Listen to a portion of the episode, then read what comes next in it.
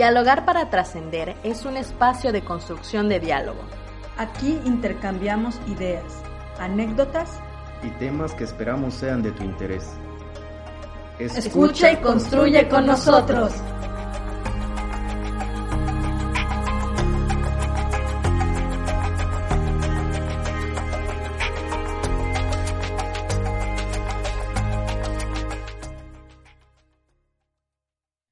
Bienvenidos y bienvenidas a su programa Dialogar para Trascender. Yo soy Carmita. Yo soy Shadid y el día de hoy tenemos un invitado que nos va a estar hablando un poquito sobre el enfoque de niñez. ¿Cómo estás, Carmita? Hola, Shadid. Muy emocionada por este invitado que nos acompaña en la noche de hoy. ¿Quieren saber quién es ese invitado? claro que sí. Muy bien. Cuéntanos. Su nombre es Fernando Borges Barrientos es un muy amigo mío y también muy amigo querido de Trascender, pero no les voy a spoilear quién es y qué es lo que hace y cómo es que nos está acompañando hoy, sino voy a dejar que él se presente a sí mismo. Hola Fernando.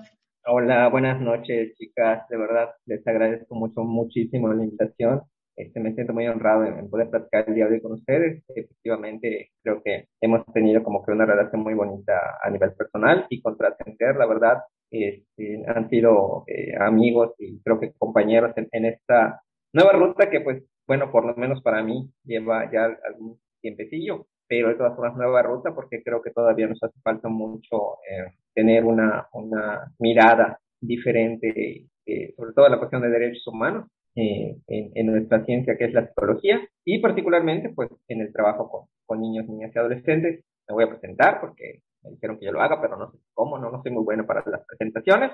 Soy psicólogo, trabajo o he trabajado alrededor de 15 años con violencia familiar, particularmente en la cuestión de, grupos vulnerables, condiciones de vulnerabilidad, con niños, niñas y adolescentes, mucho y muy triste con, con, las situaciones de la, de la, violencia sexual.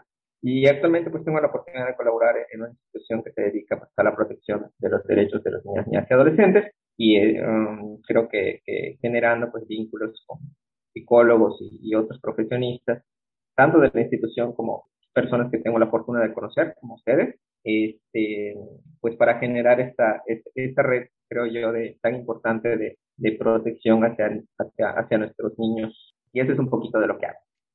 Muchas gracias, Fer, por presentarte y por también aceptar nuestra invitación, ¿no? Realmente Fer y Trascender tenemos como mucho, mucha, muy buena relación juntos, entonces hoy está como invitado en Dialogar para Trascender.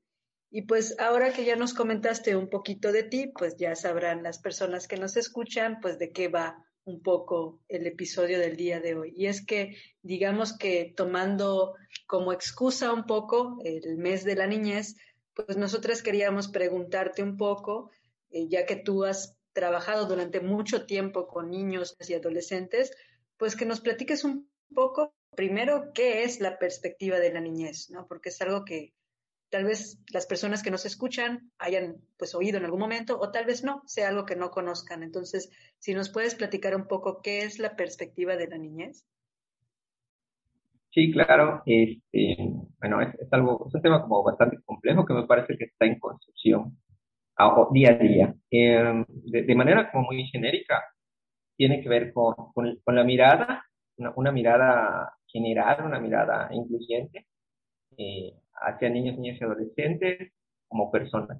Puede parecer extraño, pero este, el, concepto de, niñez es, es, un concepto como muy valorado desde una perspectiva únicamente del adulto, de tal manera que vemos a los niños como extensiones nuestras y pensamos en ellos eh, como muchas veces como una cuestión de objeto en vez de personas, o pensamos en ellos como en una visión del, futuro y no nos damos cuenta de que los niños están viviendo un presente. Y eh, todo esto tiene una lógica de, más general en el sentido de una perspectiva de derechos humanos. En México, el, sistema como, como, legal empieza a transformarse, si no me equivoco, no estoy seguro, creo que me parece que en el 2011, para ser garante de derechos. Y todo esto viene detrás de, de corrientes o movimientos sociales y políticos, particularmente el feminismo, porque las mujeres normalmente llevan a niños.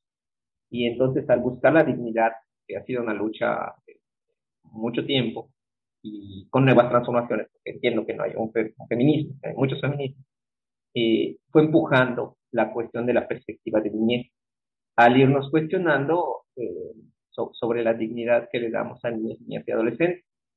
Entonces, de manera muy genérica, tiene que ver con, los derechos humanos, tiene que ver con, esta población eh, que vamos, vamos a decir que legalmente está considerada desde el nacimiento hasta antes de cumplir los 18 años, eh, y eh, incluye una serie de mecanismos legales eh, para la protección y desarrollo de esta población.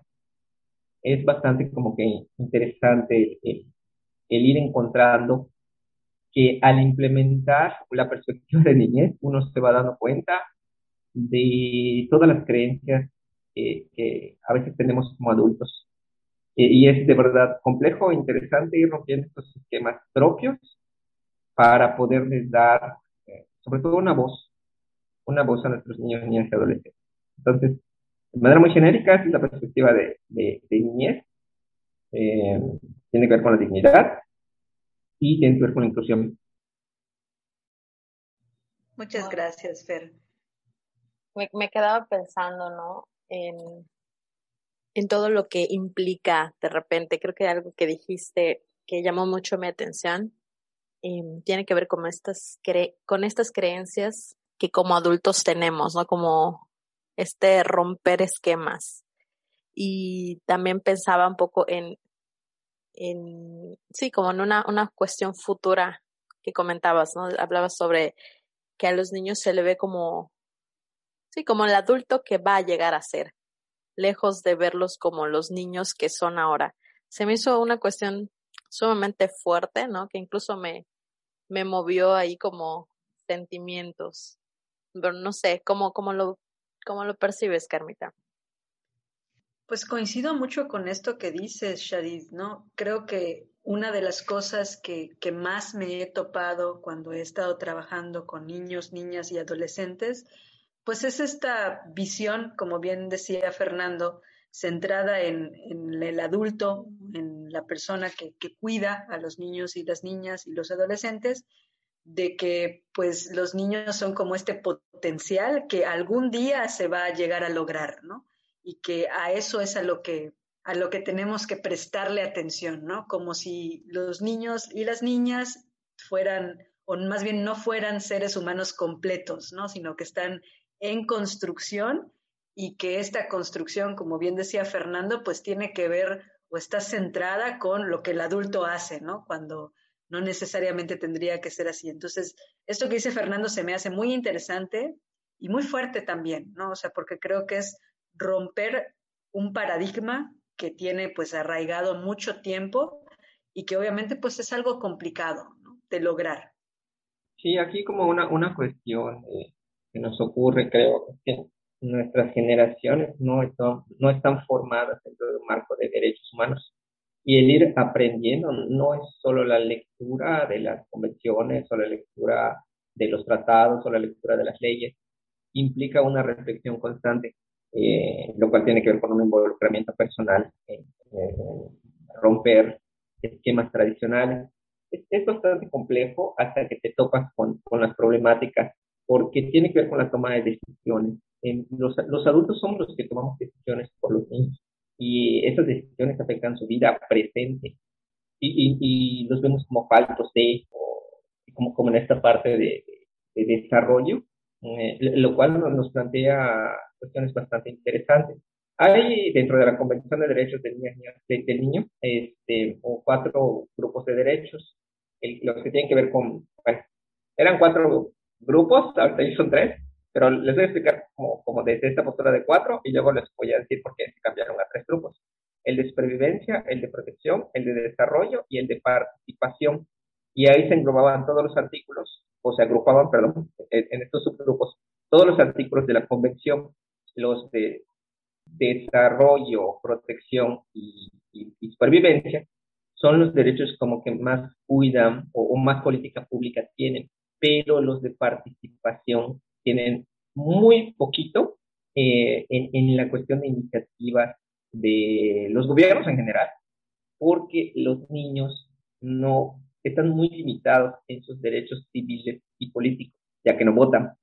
Entonces la cuestión de su participación es bastante limitada. Sin embargo, los niños son transformadores en sus, contextos, en sus ambientes. Si han hecho psicología comunitaria, la gente que ha hecho psicología comunitaria saben que el acercarse a los niños de la comunidad ayuda a los procesos de cambio de la misma comunidad, pero no se les da mucha participación porque el peso político que tienen pues, es nulo técnicamente. Y entonces este grupo de derechos de participación es el más limitado. Aquí en Yucatán, el, la política pública o el programa eh, como más representativo es el de niños difusores, el cual es a nivel nacional, y Yucatán también tiene una representación de niñas, niños y adolescentes dentro de este programa, en los cuales se busca que tengan espacios y tengan voz. De hecho, ya no se le llama perspectiva de infancia por la cuestión etimológica, que no recuerdo ahora, que tiene que ver con la infancia es falta de voz. Y entonces la perspectiva ya se busca que se llame de niñez, porque lo que queremos es que los niños tengan voz. Y el adulto sea una especie de megáfono para que se escuche la voz de los niños. Es complicado porque todavía no tenemos como que esta, esta cuestión cultural y de, tema, de, creencia, para poder apoyar a los niños a, que expresen pues, sus opiniones, sus ideas, sus gustos, sus creencias, porque las tienen. Y, y a veces escucharlos, yo creo que pudiera ser de mucho provecho para, para cambios sociales. Me parece que los niños tienen, tienen un poder transformador importante porque creo que hay mucha creatividad en sus pensamientos, creo que hay, hay, mucha crítica, creo que hay mucha filosofía dentro de lo que un niño puede decir y no se les da esta oportunidad. Les decía que ahorita la, la UNICEF lo cambió a tres grupos porque el de sobrevivencia y el de desarrollo los, los juntó. A nivel operativo eso me complica un poquito más mi trabajo, pero tiene, tiene la lógica de, de, de vida digna no debemos aspirar a, tener únicamente una vida de sobrevivencia. Debemos aspirar a tener una vida digna, es decir, una vida que nos permita desarrollarnos. Y es, y es lo que se busca para los niños. Por eso se cambió a tres grupos de, derechos. Eh, pero sí me parece que en, la cuestión de, de, romper las cuestiones adultocéntricas es un trabajo que evidentemente hay que leer, evidentemente hay que informarnos, evidentemente hay que capacitarnos, pero es de reflexión continua. Entiendo, o sea, es, muy interesante esto que comentas y ahorita hiciste uso de, una palabra, ¿no? Que es la cuestión del adultocentrismo, ¿no? Y cómo, pues, la sociedad en la que vivimos, podría decirse que es una, o básicamente es una sociedad adultocéntrica, ¿no? Esto, para tener como más en cuenta o más específico este término, ¿a qué se refiere? Bueno, es eh, la cuestión del adultocentrismo está muy arraigada con la cuestión de las jerarquías de poder. Y que las jerarquías de poder es, un tema de verdad bastante interesante porque tiene que ver con el ejercicio de poder a través de ciertos roles y por eso la perspectiva de género también es muy importante porque tiene que ver con si soy un adulto, si soy un hombre, si soy blanco, si tengo estudios, si tengo recursos económicos. Tiene que ver con una serie de factores que me permiten tener más privilegios o menos privilegios y me permiten ejercer un poder. En la cuestión del adultocentrismo, la mirada se basa desde esta perspectiva. Como yo soy el adulto, yo soy el que tiene la razón, yo soy el que te va a decir cómo hay que hacer las cosas, inclusive hasta de una manera malentendida de protección, lo hago por tu bien, tiene que ver con este, con este sistema de creencias que no se podría, vamos a decir, cerrar a únicamente la parte del de adulto-niño, sino con esta serie de, de, variables, o esta serie de combinaciones que tiene que ver con, con ser hombre o ser mujer, que tiene que ver con, cuestiones de, recursos, que tiene que ver con, con otras variables, ¿sí? Pero básicamente es eh, la, la cuestión jerárquica de que el adulto está por sobre el niño. Por lo tanto, todas las decisiones van a depender de la persona que es mayor de edad. Y entonces, desgraciadamente, y eso es algo que ocurre mucho en, no sé si solo en nuestro país, pero sí creo que básicamente como en una cultura muy, como del continente, que, que tiene que ver con las estructuras rígidas de poder. Y entonces vamos creando niños y niñas temerosos que no pueden desarrollarse porque el adulto les va a decir cómo hacer las cosas.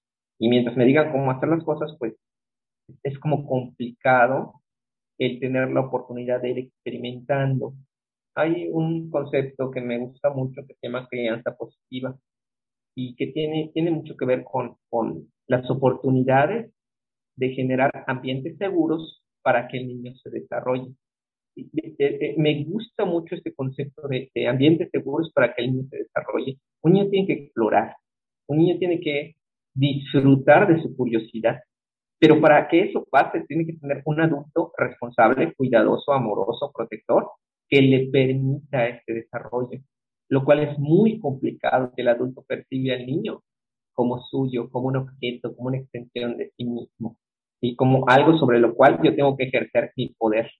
En la medida que podamos romper con este paradigma del adultocentrismo, vamos a poder tener eh, una, una niñez eh, mucho más fortalecida, una niñez que se permita un desarrollo más integral y, yo creo que, que, es la mejor inversión que puede hacer un Estado, su niñez.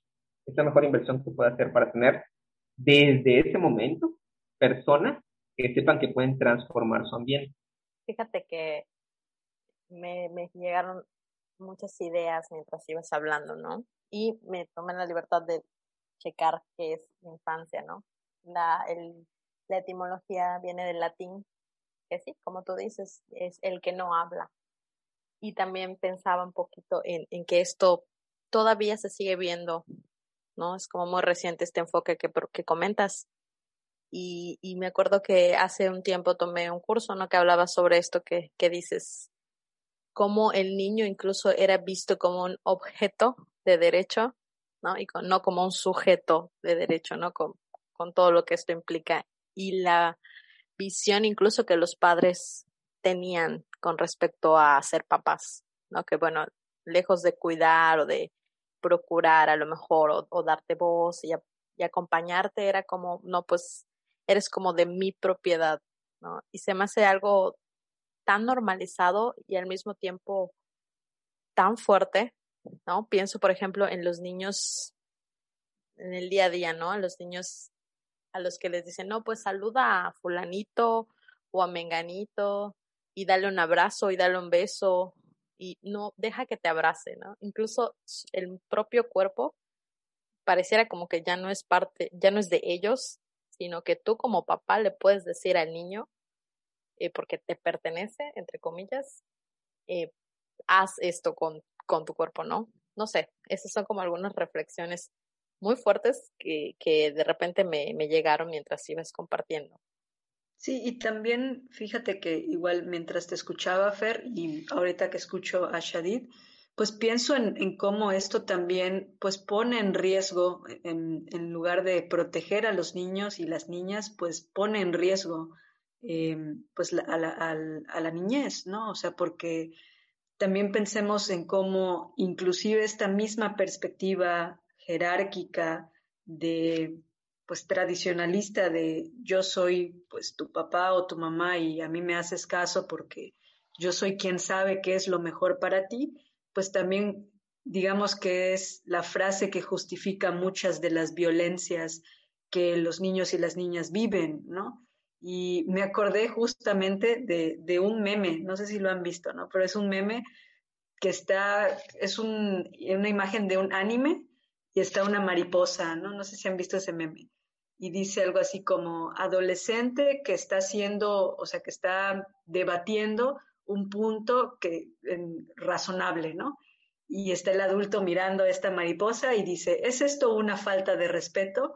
O sea, como a nosotros también como adultos, en el momento en que los, los adolescentes y las adolescentes hacen uso de esta, pues, forma eh, de concebir el mundo y de entenderlo a través del diálogo y de un diálogo que pues a veces también es contestatario, un diálogo que también a veces pues es, eh, digamos, una retroalimentación a la que los adultos a veces no siempre estamos acostumbrados, pues lo tachamos como algo inadecuado, ¿no? Lo tachamos como algo que no debe ser y también como, como bien decían ustedes, pues les enseñamos a callar, ¿no? O sea, a obedecer ciegamente eh, a la autoridad, sea cual sea esta autoridad, y eso también los pone en peligro, ¿no? O sea, pensaba justamente en esto, ¿no? En cómo por este afán también de, protección, como una extensión de, de mi propiedad, pues también ponemos en riesgo a los niños y niñas.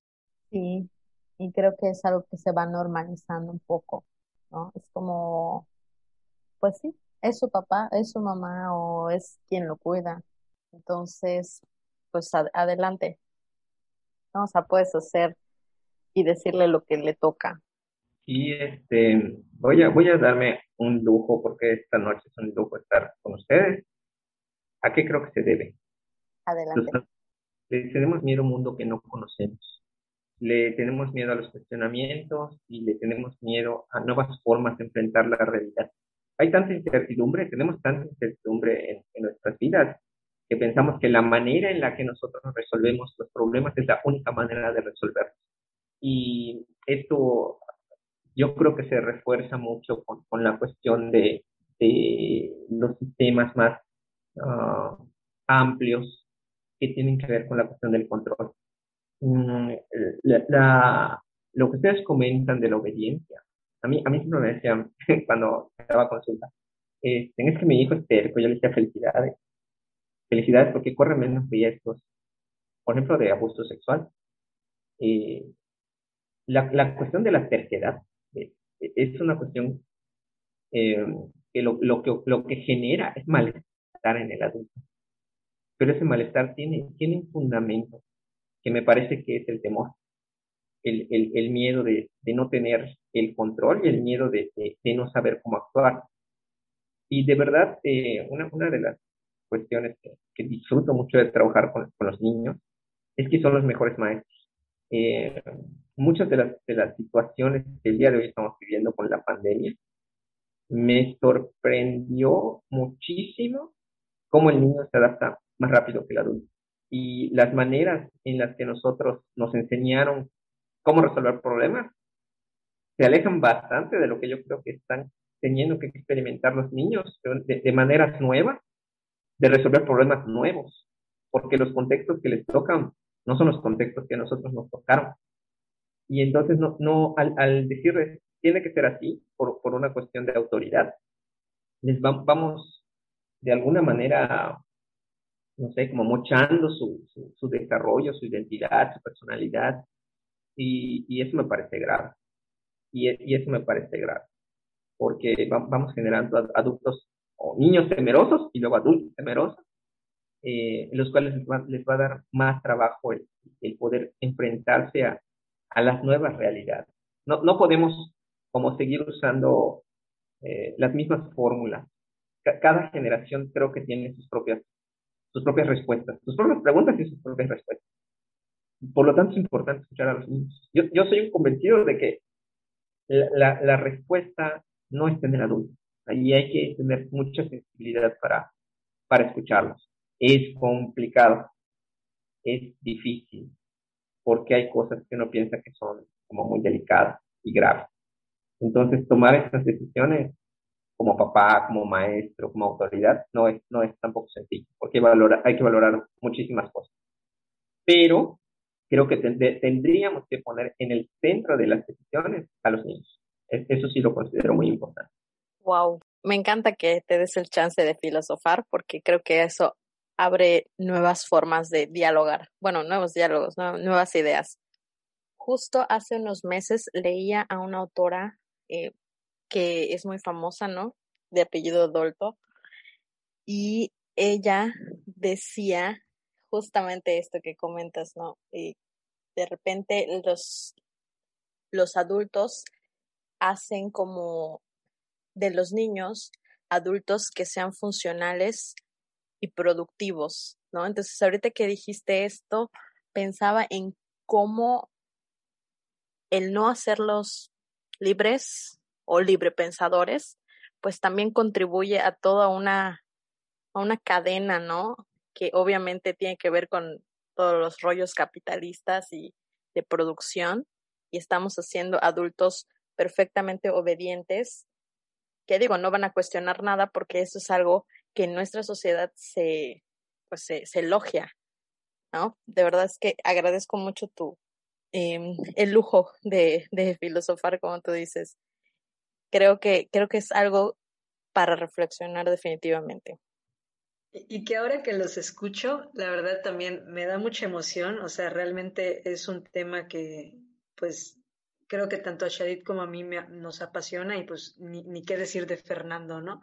Pero ahorita los escucho y pensaba como en esta cuestión de filosofar y no sé si han tenido como la oportunidad de filosofar con los niños, o sea, de realmente darse el chance de escucharles, así como bien decías, Fer, y tienen cuestionamientos pues así tan, tan existenciales, tan filosóficos, tan importantes para la humanidad, que de repente como adultos pues no, no logramos llegar a ese nivel porque ya estamos pues un poco permeados por esta obediencia que, que bien decían anteriormente. Entonces, me da mucho gusto, ¿no? Que en este momento podamos hacerlo, podamos reflexionar, podamos filosofar, como decía Fer, y pues yo, yo tengo una, una, pregunta, ¿no? Que se desprende de esto que, que comentabas, Fer.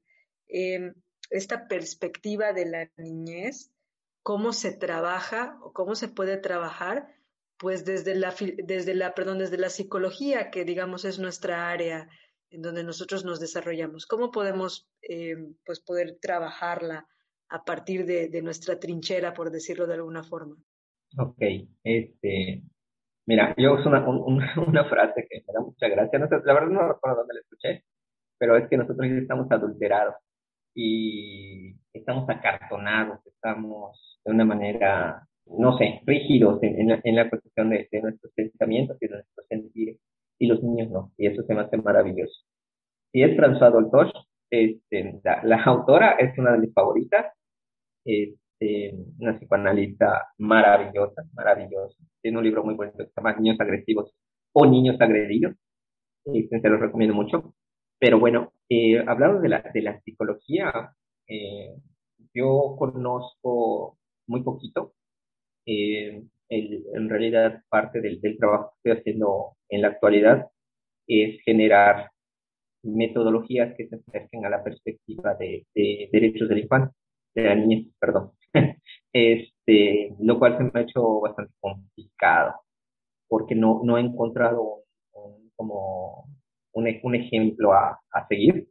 Eh, fuera de unas personas de Aguascalientes y de Chihuahua que están trabajando con perspectiva de derechos. La realidad es que la psicología es una ciencia que desde mi punto de vista ha sido utilizada por por los sistemas de poder. Es una ciencia que corta cabeza. Pasa recursos humanos. Este, en, el sistema penitenciario, eh, la psicología determina muchas veces si una persona queda libre o, o cumple una sentencia. Eh, cuando un niño se porta mal, lo mandan al psicólogo. No, no, no hay como, o hemos sido mal instrumentados como ejecutores de, de, los temas de, poder. Y desde ahí me iría a, hacer una reflexión sobre, sobre cómo, cómo actuamos en, nuestro, en nuestro proceder como psicólogos en cualquier área, no necesariamente en la cuestión clínica. Ahora, eh, de, lo poco que he tenido la oportunidad de trabajar, este, el, hace dos años empecé a, a, trabajar con un sistema de protección y restricción de derechos de niños, niñas y adolescentes y es bastante complejo porque hay que leer marcos legales de entrada. Cuando yo he dado clase desde hace como 10 años este, a licenciaturas de psicología y criminología, y siempre una de las cosas que les decía a mis alumnos es, vean dónde están parados. Y eso significa que tengo que conocer los marcos jurídicos, jurídicos en donde trabajo. Actualmente pues me toca trabajar con un marco legal que tiene que ver con, con la Convención de los Derechos del Niño y con las leyes relacionadas con la niñez, pues eh, leer todo eso, ¿no? Y después tratar de darle una interpretación he encontrado dos modelos que, que me han servido mucho. El, modelo ecológico que, de prevención de la violencia y la delincuencia de la Organización Mundial de la Salud, que no es un modelo de psicología como tal, pero es un modelo que se ha utilizado en, la psicología. Y la pirámide, la pirámide de Maslow, que tiene que ver con, con la jerarquía de necesidades. ¿Por qué? Porque la niñez se desarrolla dentro de una familia y es la familia quien tiene que proporcionar, o primero que nada, garantizar todo lo que los derechos de niñas, y adolescentes. Pero eh, hay familias multivulneradas, o creo que actualmente les llaman multiestresadas, las cuales difícilmente pueden garantizar estos derechos. Eh, me parece que, que, a nivel psicoterapia, pero se han, desarrollado más ustedes, o, o es el ámbito como eh, bajo el cual entiendo la pregunta, eh, son, son niños que tienen garantizados normalmente pues, sus cuestiones básicas, pero no necesariamente de desarrollo. Eh, ¿A qué me refiero con esto? El adultocentrismo está presente y permea toda nuestra sociedad. Y tenemos casos de niños que, pues, tienen que comer en su mesa, que van a escuelas privadas, que tienen ciertos privilegios como, como no sé, van a, van a este, viajan o, tienen la oportunidad de pertenecer a clubes sociales o cosas de ese tipo, pero si por ejemplo se encuentran en procesos de, de guardia y custodia por divorcio, créanme que son tratados como que lo cual es muy lamentable. Por eso, por eso el, el, actuar del psicólogo eh, debe ser garantizar estos derechos, ser, ser, un, ser un facilitador de garantizar estos derechos. Por lo tanto, los tienen que conocer. Los tienen que conocer. ese es lo primero que yo les diría. Eh, tomar los marcos legales, la Convención de los Derechos del Niño, la Ley General de Derechos del Niño y Adolescentes, como, como marco referencial, y bajo esta luz interpretar los procesos psicológicos que tienen que ver con procesos de familia, comunicación, apego, desarrollo, lenguaje, todas estas, estas construcciones ya psicológicas, pero bajo una mirada de garantista de derechos. No es sencillo, te los prometo que no es nada sencillo, este, pero vale la pena. Vale la pena porque vamos, vamos, vamos rompiendo paradigmas. Les voy a dar un ejemplo. Eh, hay algo que se hace en los acompañamientos de los niños cuando van a presentar una denuncia a fiscalía, ¿vale? Se llama prueba de capacidad. Y esto está en un protocolo de la Suprema Corte de Justicia que dice que todos los niños que van a cualquier proceso jurídico, todas las denuncias, deben ir acompañados de un psicólogo. Y ese psicólogo debe valorar o hacer esta prueba de capacidad. ¿sí? en muchas ocasiones, el resultado de esta prueba de capacidad es, eh, ¿es capaz o no es capaz? Y con esto se, se ha utilizado malamente para descartar las investigaciones en los delitos que ocurren a niños y adolescentes. Como el niño no dice, pues entonces no, no, no, no hay manera de probar, bajo la lógica del Ministerio Público, que hubo un delito. ¿sí? Eh, ahí rascándole a, algunas cuestiones legales y buscando nuevos procesos, y estamos tratando de generar una propuesta eh, de que esta valoración, si bien ahorita no le podemos cambiar el nombre, pero y que sea una evaluación psicológica para realizar ajustes razonables. ¿Qué es un ajuste razonable? El ajuste razonable no es eh, una cuestión eh, dicotómica de el niño es capaz o no es capaz, sino es qué necesita cambiar el sistema para que el niño pueda tener una mejor participación dentro de su proceso. ¿Vale? Aquí lo que buscamos es cambiar el sistema, el niño necesita comer, el niño necesita un espacio amigable, el niño necesita que se le hagan preguntas adecuadas, el niño necesita estar acompañado de una persona de, su confianza, el niño necesita. Eso es lo que tendremos que hacer. ¿sí? Y la valoración evidentemente incluye eh, aspectos psicológicos, pero esos aspectos psicológicos, transformarlos a un lenguaje legal es complicado. Y conceptos como la participación, la autonomía progresiva y el ajuste razonable son conceptos legales con los cuales el día de hoy estamos trabajando para intentar eh, darle dignidad al niño en sus procesos jurídicos. Él tiene el derecho de participar en todos sus procesos jurídicos. ¿vale? Entonces, como que esa es un poquito la línea de, de trabajo del día, del día a día. Sí, sí, Fer, o sea, creo que esto que comentas es algo que tendría que ponerse sobre la mesa, ¿no? Son reflexiones y, diálogos que deberían estar. Y me surge ahora una duda. Por ejemplo, hablaste un poco sobre, sobre el tema de la psicología y me pregunto, ¿qué es lo que le podrías recomendar o nos podrías recomendar a nosotros, de la gente que nos va escuchando, para poder empezar a hacer estas reflexiones de, de nuestra vida adulta actualmente con respecto al tema de la niñez? Vale, primero, si trabajan con niños, ya sea que sean psicólogas educativas, que sean psicólogas clínicas, que sean psicólogas del deporte, eh, si trabajan con niños, por favor, lo mínimo que deben conocer es la Convención de los Derechos del Niño y la Ley General de los Derechos de Niños y Adolescentes. Eh, propusimos una ley estatal y realmente esperamos que, ya pronto pueda salir a la luz este, para, para, tener ya un marco jurídico local. Pero al menos esas dos anteriores que les mencioné ya existen, las pueden bajar de internet y es importante que les lean. Eh, ese es uno. Lo otro, ah, creo, creo que tenemos que tener mucha apertura para, para escuchar a los niños. No de, eh, desestimar lo que piensan, no desestimar lo que dicen, no desestimar lo que sienten, no desestimar lo que hacen. Y a veces como adultos hacemos eso, eh, porque no, no, no miramos, eh, pasamos nuestros ojos, pasar hace nuestros ojos por ahí, pero, pero no los miramos como seres humanos. Y yo creo que mucho es, si trabajamos con niños, tener esta, esta apertura de ser aprendices ser aprendices de ellos. les voy a contar una anécdota que siempre me ha dado mucha gracia. No, no es mía, es una, compañera, pero lo, contaba muy chistoso, que, que tenía un paciente que le decía que tenía un perro y un gato de la misma raza. Y como un perro y un gato pueden ser de la misma raza. Y le decía, es que los dos son negros. Y entonces, como que es súper gracioso el, el, esta flexibilidad de pensamiento y cómo el juego, la imaginación, los cuentos, las canciones, son, son medios para conocer a los niños.